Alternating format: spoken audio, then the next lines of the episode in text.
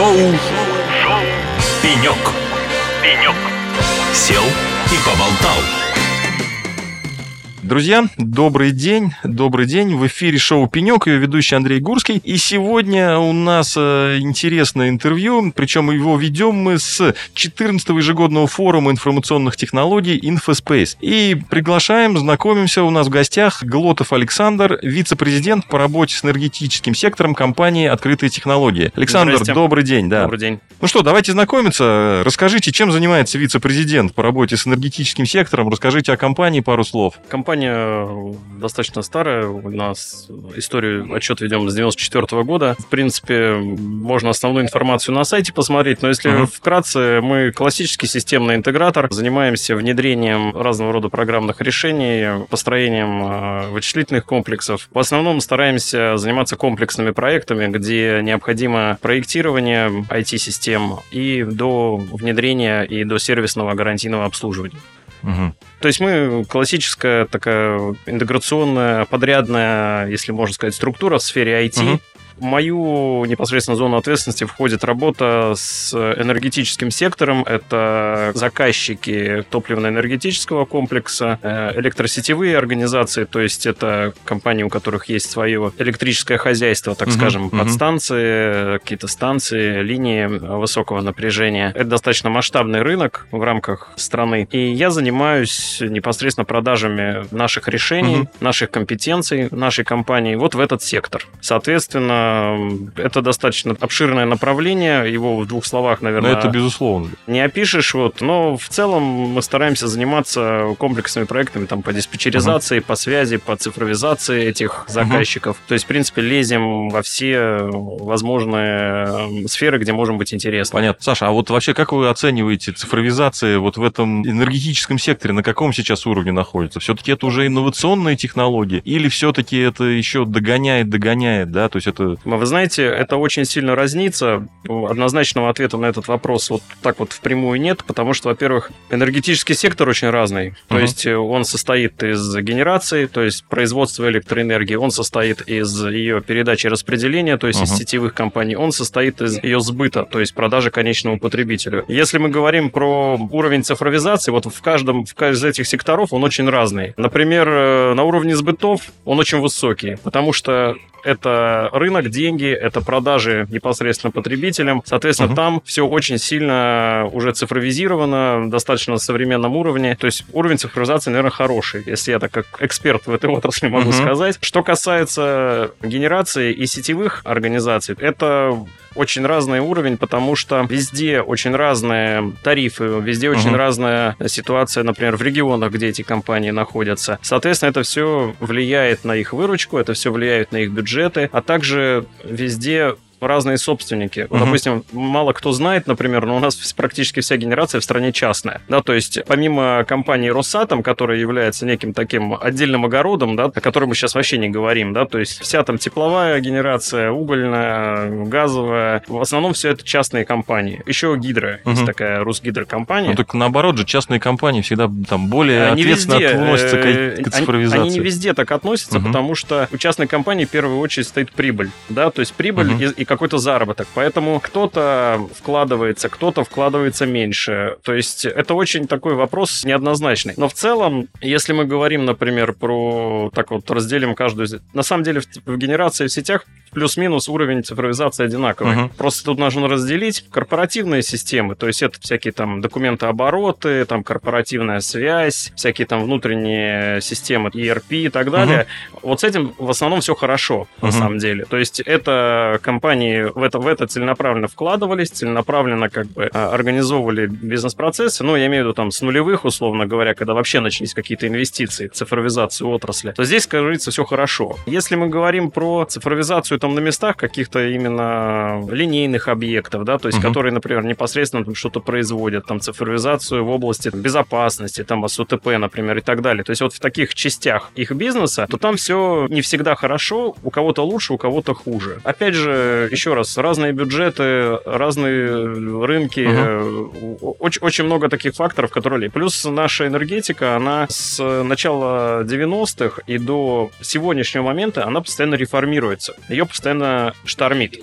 Угу. То есть, если, например, вот вы возьмете, была такая знаменитая реформа там РАО ЕС, да, в 2007-2008 году, которую еще там Анатолий Борисович Чубайс проводил. Так. То есть, тогда вся энергетика, вот эта частная генерация, во-первых, появилась, то есть все генерирующие активы были проданы иностранцам, либо нашим крупным частным инвесторам. Потом сетевая компания тоже там, часть была сделана частными, часть была сделана государственными. Потом это все опять перемешали. И, грубо говоря, там с периодичностью раз там в несколько не, ну, нормальному лет... человеку это вообще не разобраться, по-моему. Да, э, с этим сложно разобраться, просто э, вот, условно говоря, вот эту сложную такую многокомпонентную отрасль, ее постоянно штормит от всякого рода реформ, да, от всякого рода нововведений. И поэтому очень часто бывает, что, например, один руководитель там какого-нибудь крупного сетевого холдинга там начинает uh-huh. какую-нибудь там крупную программу, а потом в середине программы его просто меняют, как говорится, да, и программа, как говорится, она затухает. То есть еще много связано uh-huh. с тем, что энергетика достаточно консервативная отрасль, то есть там, в принципе, не любят обсуждать какие-то инновации,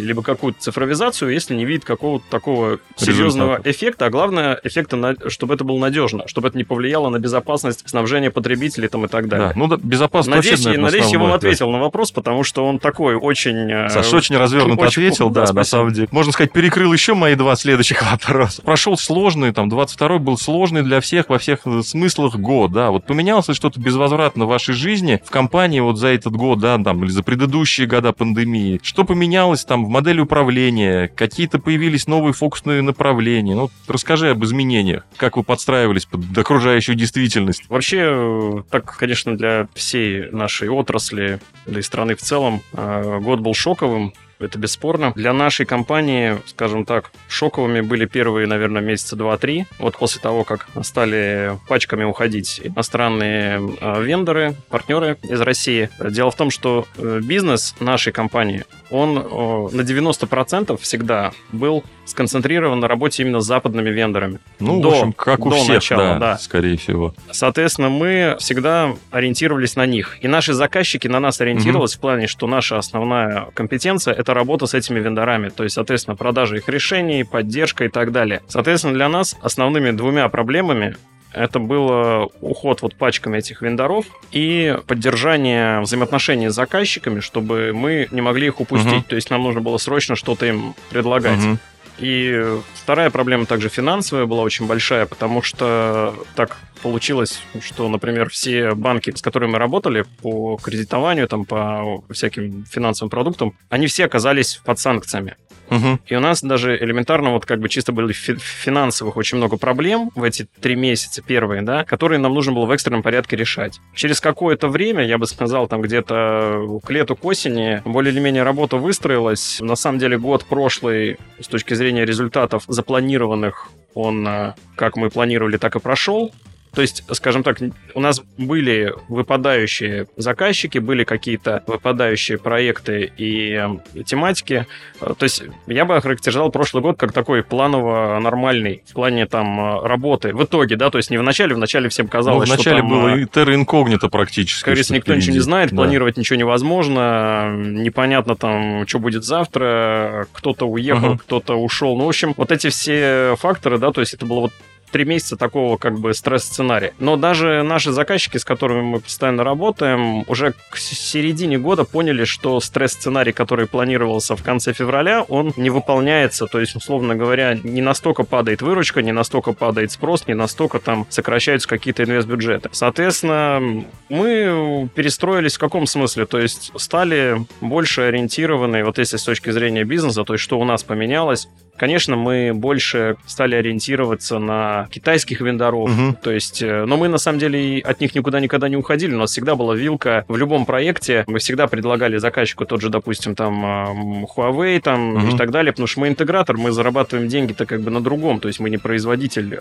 оборудования, мы предлагаем там некое работающее решение. То есть как мы работали с вендорами китайскими, так мы с ними усилили намного сейчас вот в этом, ну, в прошлом и угу. в этом году работу. То есть, по большому счету, заказчики все те, кто были, они остались, удалось, нам удалось как бы сохранить как бы многие, многие контакты. Более того, нам удалось развить ряд новых направлений, в частности, вот в энергетическом секторе э, развиваем активное направление по диспетчеризации, потому что с этого года нам государство, скажем так, помогло в этом плане, приняло ряд, ряд законопроектов, по которым обязало компании быстрее диспетчеризироваться, быстрее выводить там в цифру э, свои там модели сети там и так далее. То есть это такой стимул серьезный на самом деле, и поэтому это направление вот сейчас в России очень, очень бешеными темпами развивается. Это не очень публично, э, как бы, но на самом деле это очень большие объемы этого рынка. Соответственно, мы больше сделали акцент на сервис, на поддержку, на поставку зипа, которые тоже закупали там в течение года. Ну и, собственно, на развитие собственных компетенций, собственных решений. То есть на продажу самих себя, своих рук, своих мозгов э, нашим заказчикам. То есть если вот так вот в целом, наверное, наверное, все.